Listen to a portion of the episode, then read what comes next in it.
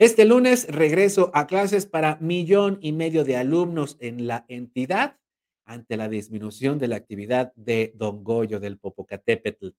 Con cubrebocas y medidas de prevención, alumnos de la primaria Miguel Hidalgo y Costilla, ubicada en San Nicolás de, de los Ranchos, retornaron este lunes junto con los estudiantes de 40 municipios cercanos al volcán, entre ellos la capital poblana.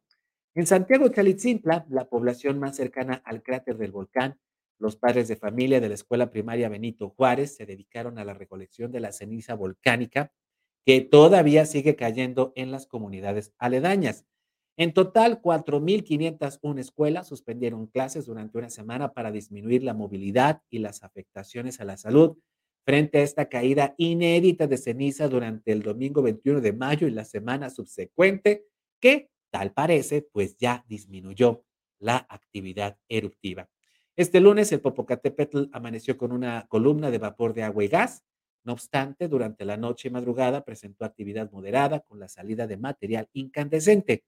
Fue un poquito antes de las 10 de la noche, a las 9.47, cuando el coloso presentó una explosión moderada acompañada de la, de la emanación de gases volcánicos, ceniza y material incandescente que cayeron sobre las laderas del cráter. El semáforo de alerta volcánica permanece en amarillo fase 3. Síguenos en Facebook y en Twitter. Estamos contigo, Puebla.